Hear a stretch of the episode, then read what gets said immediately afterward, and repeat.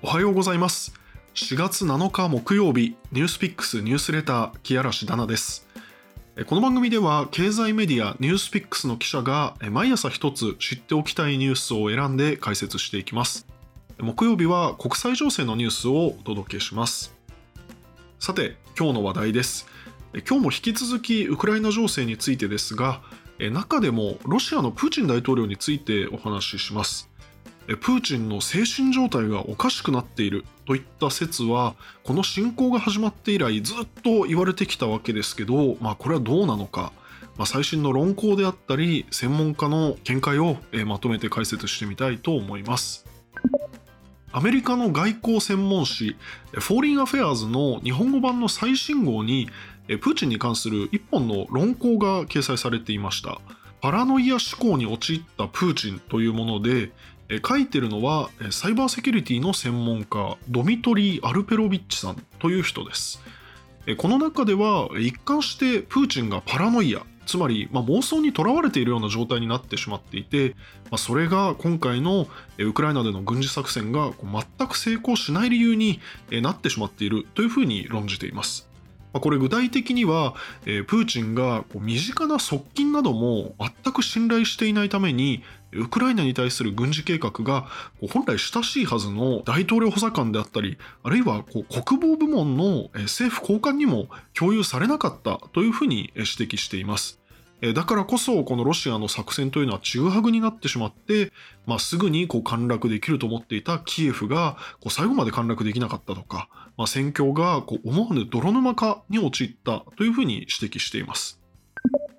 この論考ではそういった状態に陥った理由というのも、え、説明をしています。今回アメリカが一貫してロシアに対する軍事介入を拒んでいるわけですけどその代わり、まあ、ロシアに対して情報戦を仕掛けているわけですね。アメリカはこう諜報活動を通じて入手したロシア軍の細かな作戦計画というのを去年来アメリカのメディアにリークし続けてきました。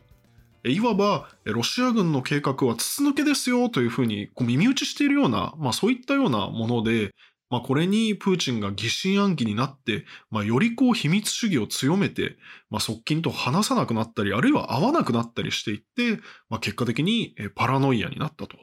つまり、こう妄想をこうどんどん深めていってしまったというふうに書いているんですね。で、この論考では、この他にもサイバー空間での戦争などについても論じられています。さて、この本題のプーチンが正気かという点についてなんですが、これ実は、えっと、諸説あります。実際にこれ、えっと、情勢を俯瞰してみてみると、ロシアっていうのは全く大義のない戦争を一方的に始めていますし、まあ、軍事的な面でも、ウクライナ上空の航空優勢が、まあ、全然確保できていないうちから地上軍をウクライナに派遣したために多大な犠牲を出したりしてしまうと。まあ、お世辞にも軍事的にも理にかなっているようには、見えないわけですね。ただ、一方で全てにおいて合理的じゃないかというと、まあそうともなかなか言い切れない部分があって、例えば、ロシアはそもそも軍事力のかなりの部分っていうのを核兵器に頼っているわけなんですね。で、今回っていうのは、この核兵器ちらつかせはするものの、実際にこれまで使ってはいませんよね。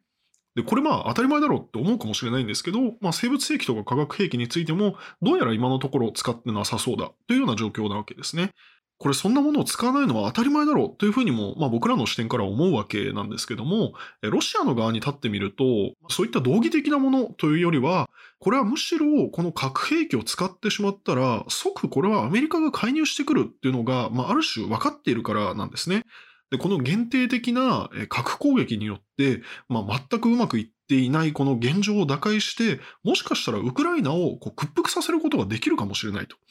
ただ、それをやってしまった場合には、代償としてアメリカがロシアを攻めてくると。でそうなった場合にプーチン政権は持たないという、まあ、すごく、まあ、ある意味こうベーシックな計算は働いているというふうにも見て取れるわけですね。でまた視点を変えてみると、侵攻によってすでにプーチンには多くのプラスがもたらされているというふうにも言うことができます。例えば、侵攻前には、ま、4割台とかまで低迷していたプーチンの支持率なんですけども、今は8割を超えているというようなデータも出てきています。プーチンは来年に大統領選挙を控える中なんですが、こうした危機モードというか、この戦争モードみたいなものを、あ、る種自分でこう作り出して演出することによって、これが自分の政治家生命を伸ばすということを、よく理解しているということもできるわけですね。まあ、すごく嫌な言い方ですけども、まあ、ある種のここにも合理的な判断が働いているというふうにまあ言えるわけです。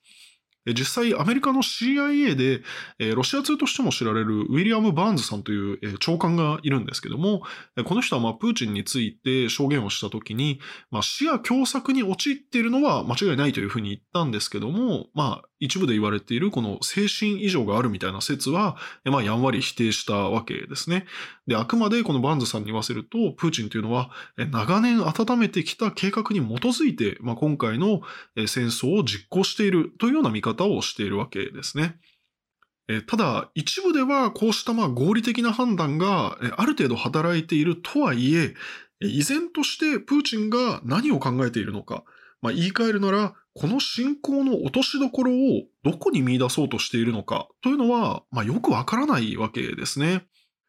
戦闘は今も激しいままですけども、まあ、さらなるエスカレーション、えー、つまり、えー、核の使用、あるいは生物、化学兵器の使用といった事態が、まあ、絶対にないとも言い切れずに、まあ、緊張状態は今後も続いていきそうです。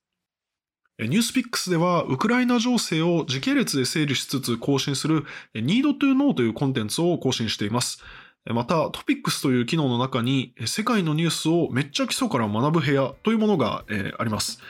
こちらでも、よりディープによりわかりやすくウクライナ侵攻について取り上げています。ニュースピックスのスマホアプリを左から右にスワイプしてアクセスしてみてください。以上、ニュースピックスニュースレター木嵐ダナがお届けしました。明日は須田桃子記者がサイエンスの話題を解説します。それでは皆さん、良い一日を。